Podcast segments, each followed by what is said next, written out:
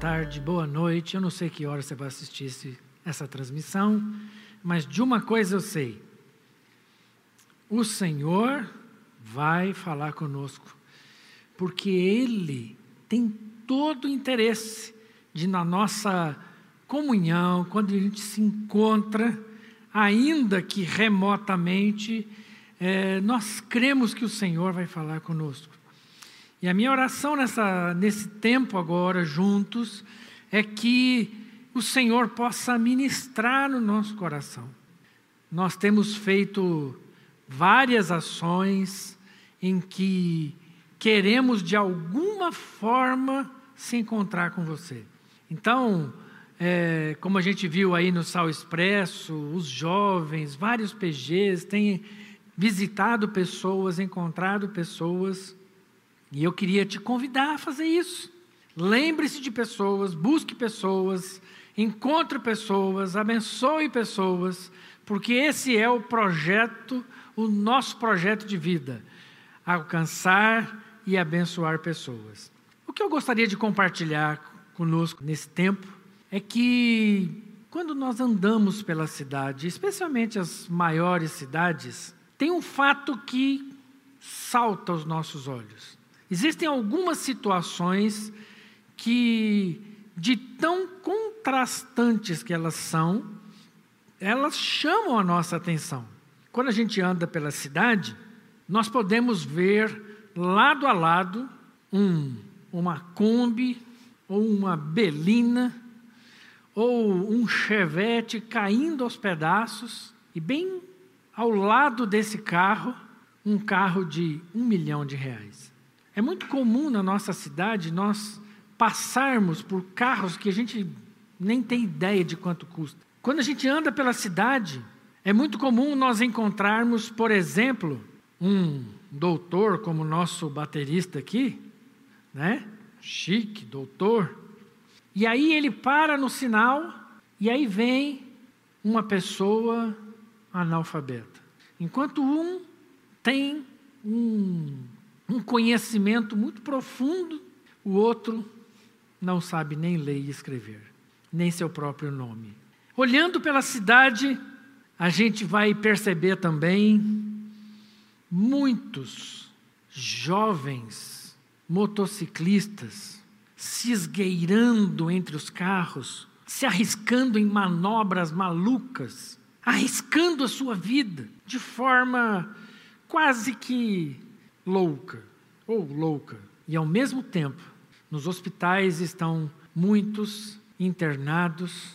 E sabe qual é o sonho dessas pessoas que estão internadas no hospital? Ar. Estão morrendo por falta de ar. Mas ainda tem um outro contraste que talvez me assusta até um pouco mais.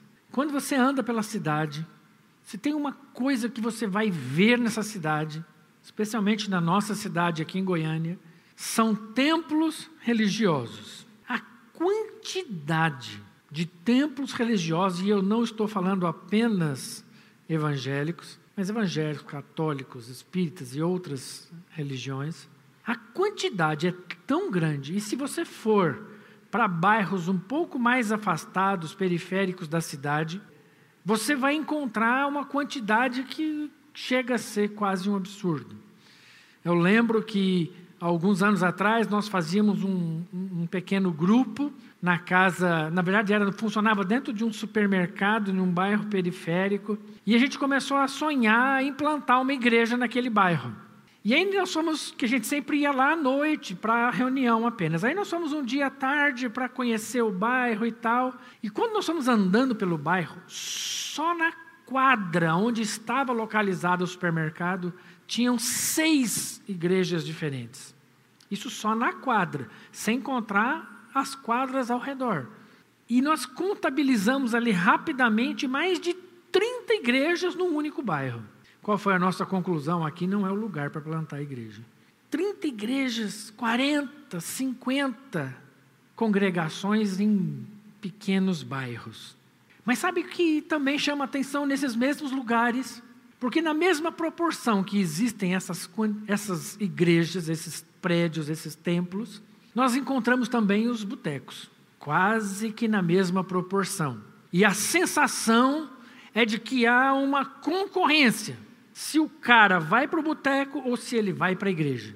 E aí fica aquela guerra dentro do bairro para saber quem é que vai conquistar o freguês. Quem é que vai trazer o cara para dentro. Mas aí, às vezes, nos bairros mais nobres, mais elitizados, você não vai encontrar tantos botecos assim. Mas você vai encontrar também, a nossa cidade é conhecida como a cidade dos barzinhos. Ou era, né, antes da pandemia, porque não sei o que, que vai ser agora. Mas era conhecida como a cidade dos barzinhos. E nesses lugares, sabe o que a gente encontra nesses lugares? De pessoas bem arrumadas, bem frequentadas, carros chiques e tal. Nós encontramos ali muita gente desesperada, com as suas vidas mal resolvidas. Estão ali em busca de uma ilusão. Sonham com algo que eles nem sabem o que ele quer. E os números catastróficos de suicídio que nós temos na nossa cidade, especialmente entre os jovens. Gente que não sabe lidar com a vida, ou que simplesmente não tem, não encontra sentido na vida. Os desafios os sufocam e eles não conseguem compreender e entender como sair dessa situação e tiram a sua própria vida.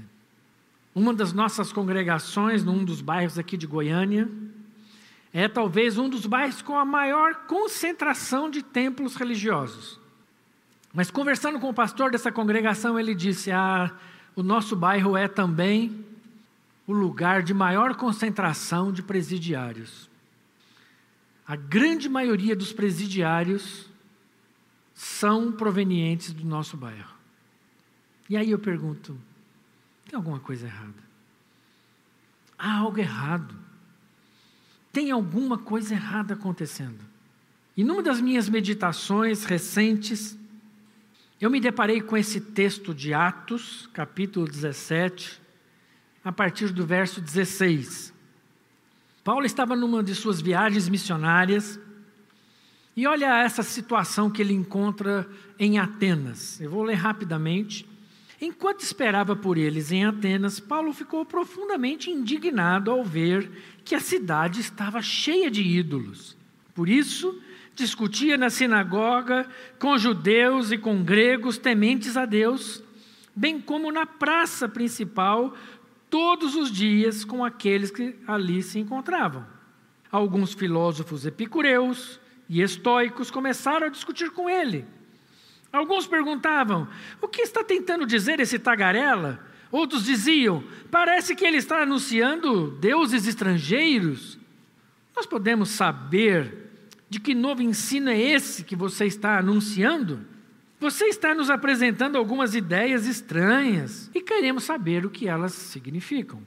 Todos os atenienses e estrangeiros que ali viviam não se preocupavam com outra coisa na vida, senão falar e ouvir as últimas novidades. Então Paulo levantou-se na reunião do Aerópago e disse: Atenienses, vejo que em todos os aspectos vocês são muito religiosos, pois andando pela cidade, observei cuidadosamente seus objetos de culto e encontrei até um altar com esta inscrição: Ao Deus desconhecido.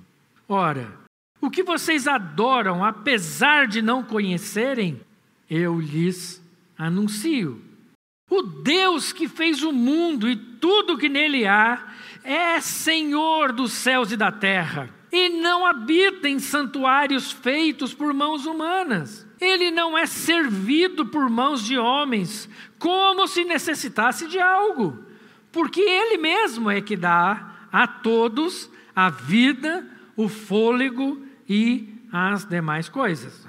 De um só fez ele todos os povos, para que povoassem a terra, tendo determinado os tempos anteriormente estabelecidos e os lugares exatos em que deveriam habitar. Deus fez isso para que os homens o buscassem e talvez tateando pudessem encontrá-lo, embora não esteja longe de cada um de nós pois nele vivemos, nos movemos e existimos. Como disseram alguns dos profetas de vocês. Também somos descendência dele. Assim, visto que somos descendência de Deus, não devemos pensar que a divindade é semelhante a uma escultura de ouro, prata ou pedra, feita pela arte e imaginação do homem. No passado, Deus não levou em conta essa ignorância, mas agora, mas agora, mas agora ordena que todos em todo lugar se arrependam. Pois estabeleceu um dia em que há de julgar o mundo com justiça, por meio do homem que ele designou. E, Deus e deu provas disso a todos, ressuscitando-o dentre os mortos. Queridos, sabe o que, por que esses contrastes tão gritantes? Sabe por que a gente tem vivido essa dicotomia, essa distância entre a presença de Deus e as transformações que Deus faz na nossa vida. Porque o Deus que a sociedade tem buscado, na verdade, são religiosidades. São deuses que nós criamos, ídolos que nós estabelecemos. O Deus que tem sido apresentado e pregado nas nossas cidades estão fundamentados numa religiosidade de satisfação do eu, numa religiosidade que trabalha em um Deus que vai resolver os meus problemas. O Deus que está sendo apresentado não é o Deus Senhor. O Deus que tem sido apresentado é o Deus servo. É um Deus com o qual eu busco porque ele tem poder, e porque ele tem poder, então eu o busco para que ele resolva as minhas situações. E é por isso que muitas vezes nós, como igreja, olhamos para as pessoas que estão nos botecos e olhamos para elas como simplesmente fregueses que podiam estar aqui e não lá. Nós olhamos para elas e dissemos assim: Ah, se ela tivesse aqui, Deus ia livrá-la do álcool. Mas ao mesmo tempo, essas pessoas estando neste agora novo lugar, do outro lado da rua, saindo do boteco e indo para o templo religioso, eles iam continuar ali buscando um Deus para resolver seus problemas. E sabe, queridos, esse Deus que está sendo apresentado, ou esses deuses que estão sendo apresentados, esses ídolos, são deuses que estão sempre exigindo alguma coisa. São deuses que estão sempre cobrando de nós, colocando peso. Você tem que fazer isso, você tem que fazer aquilo, você não pode isso, você não pode aquilo. Você precisa se você faltar no culto, você precisa estar no culto, você precisa dar seu dinheiro, você precisa dar o seu tempo. Olha, se você não fizer tudo que Deus manda, o Deus que era para ser uma solução na sua vida, passa a ser o seu castigador. É como se o que tem sido apresentado é um Deus que precisa da gente. Ele vai ajudar a gente, ele vai nos abençoar, ele vai resolver as nossas situações, desde que a gente dê para ele tudo o que ele quer e tudo que ele precisa. Como se Deus precisasse de alguma coisa. Sabe, querido, Deus que a gente tem apresentado nas nossas cidades é um Deus que não é o Deus da Bíblia. É um Deus que é fruto da criação e da imaginação humana. E nisso, nós nos assemelhamos profundamente com a igreja de Atenas naquele momento histórico. Quando a gente anda pela rua, e eu pensando nisso essa semana, e andei, eu fui em alguns lugares essa semana, a sensação era exatamente essa. Era como se nas ruas eu só encontrasse ídolos e ídolos. Quando nós ouvimos as histórias do que tem sido pregado, do que tem sido dito, do que tem sido exigido das pessoas, uma subserviência, onde a pessoa deixa de pagar suas contas para poder servir aos impérios religiosos. Mas no meio daquela multidão de ídolos, Paulo encontra um altar vazio, um altar sem imagem, e embaixo escrito: ao Deus desconhecido. E Paulo então fala assim: olha, vocês gostam tanto, tanto, que se por um acaso tiver algum Deus que vocês estão esquecendo ou que vocês ainda não conheceram, você já coloca ele aqui. Então eu quero dizer para vocês que é esse Deus que eu estou anunciando. Um Deus que vocês não conhecem, o Deus desconhecido. E o Deus desconhecido, sabe quem ele é? Ele não é o Deus do sol, nem da chuva, nem da terra, nem disso ou daquilo. Ele simplesmente é o Deus Criador dos céus e da terra. Ele é o Deus que fez o mundo e tudo o que nele há. E esse Deus não cabe num prédio, não cabe. Não adianta você querer pegar esse Deus Senhor de todas as coisas e enfiá-lo dentro de um prédio, por maior que seja esse prédio. Sabe por quê? Porque Deus é maior do que todas essas coisas. Quando Salomão construiu aquele templo maravilhoso ao Senhor de Israel, ao Deus de Israel, e na inauguração desse templo, olha o que Salomão diz: Mas será possível que Deus habite na terra? Os céus, mesmo os mais altos céus, não podem conter-te muito menos este templo que construí. Mas ele diz: Mas Senhor, ouve as orações que foram feitas neste lugar. O templo, o prédio, não cabe Deus, mas nós nos reunimos porque nós entendemos a importância, o significado do encontro e no meio do encontro, Deus ordena vida, bênção. Seus ouvidos estão atentos. Mas agora que nós estamos com os nossos prédios todos fechados ou limitados, muita gente está desesperada. Porque eles não sabem o que fazer. Eles não sabem o que fazer. Como que eu vou adorar? Eu não sei fazer isso sozinho. Eu não sei fazer isso com a minha família. Eu não sei, eu leio a Bíblia e não entendo nada. Por quê? Porque a Bíblia é um objeto dominical, em que eu levo para a igreja, alguém lê, diz alguma coisa e eu acredito. Sabe, queridos, o Deus que a sociedade desconhece é um Deus que não cabe nos prédios, porque Ele está em nós, Ele vive em nós. Esse Deus não exige nada de nós. Nada. Sabe por que, ele não exige nada? Simplesmente porque ele não precisa de nada. O que é que você pode dar para Deus que vai acrescentar a Ele? Ou o que você pode tirar de Deus que vai lhe fazer falta? Será que tem alguma coisa mesmo? Será que existe algo na minha vida, na sua vida, que vai acrescentar a Deus? Ele é um Deus autossuficiente. Na verdade, tudo que nós temos, tudo que nós somos, só o temos e somos porque Ele nos deu.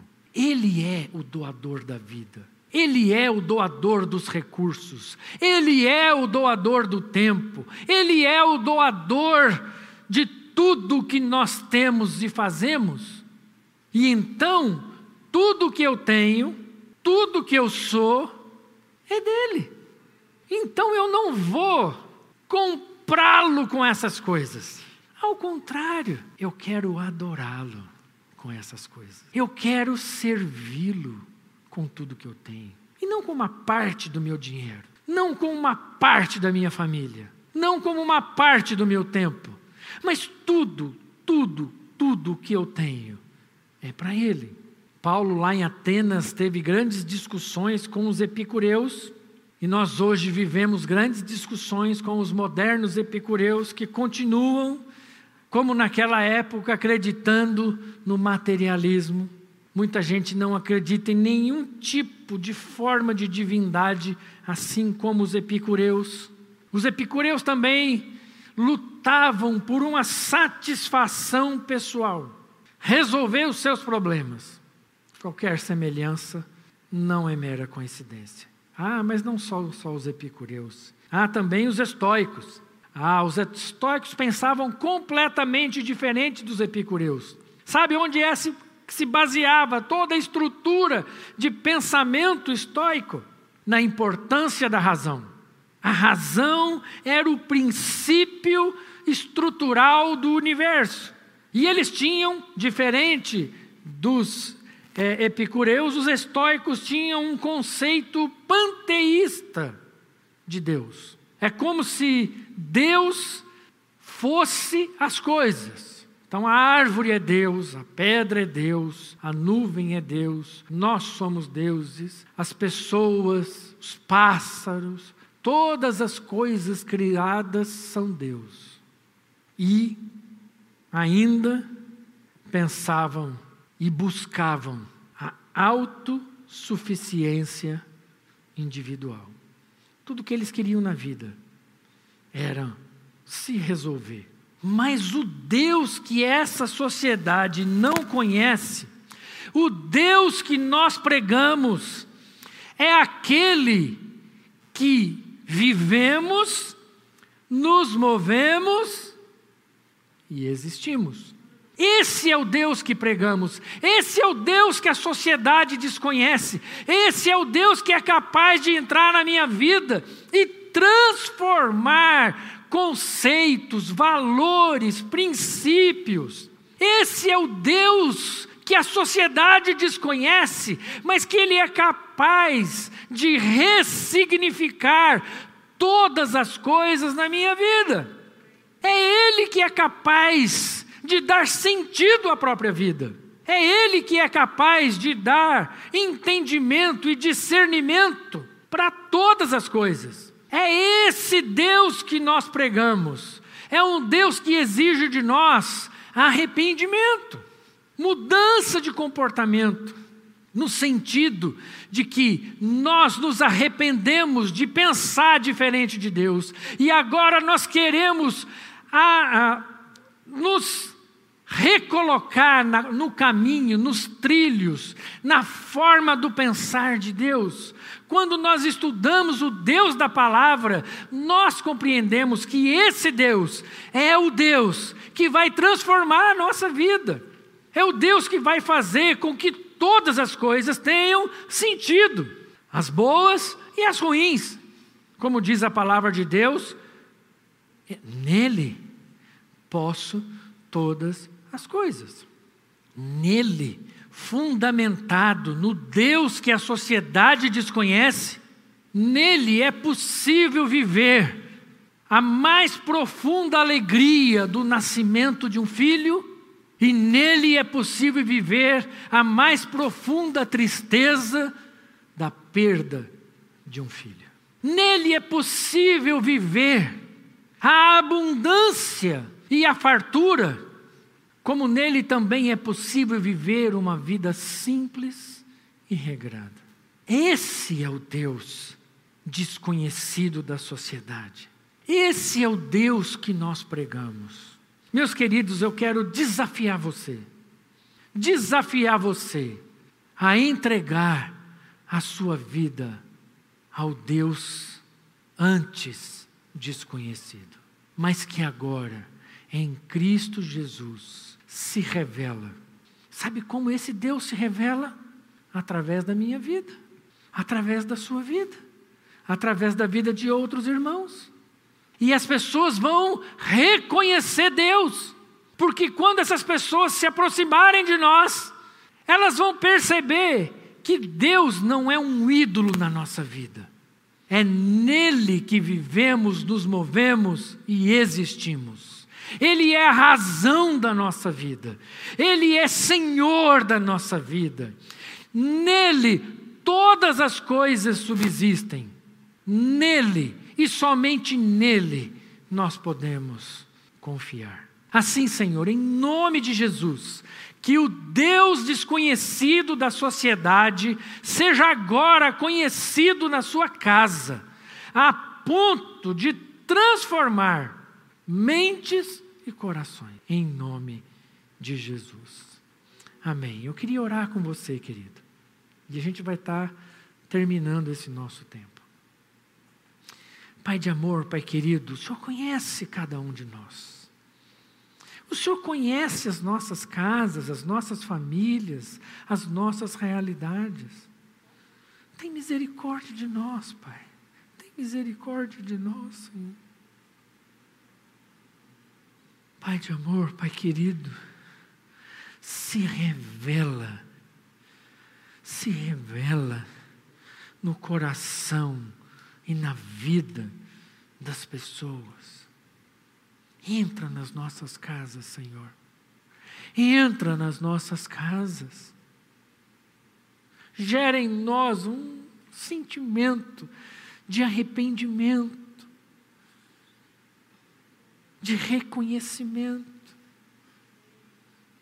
Oh Pai, em nome de Jesus, nos abraça nesse tempo em que estamos tão carentes de abraço. Nos abraça, Senhor, com o teu amor. Senhor, nos coloca no teu colo, nesse tempo em que estamos tão carentes de colo. Nos afaga com o teu amor, com o teu cuidado, nesse tempo em que estamos tão carentes de afetos Ó oh Deus, em nome de Jesus, entra na vida e na casa de cada um de nós, em nome de Jesus. Amém. Aleluia. Deus abençoe a sua vida e a sua casa, em nome de Jesus. Amém.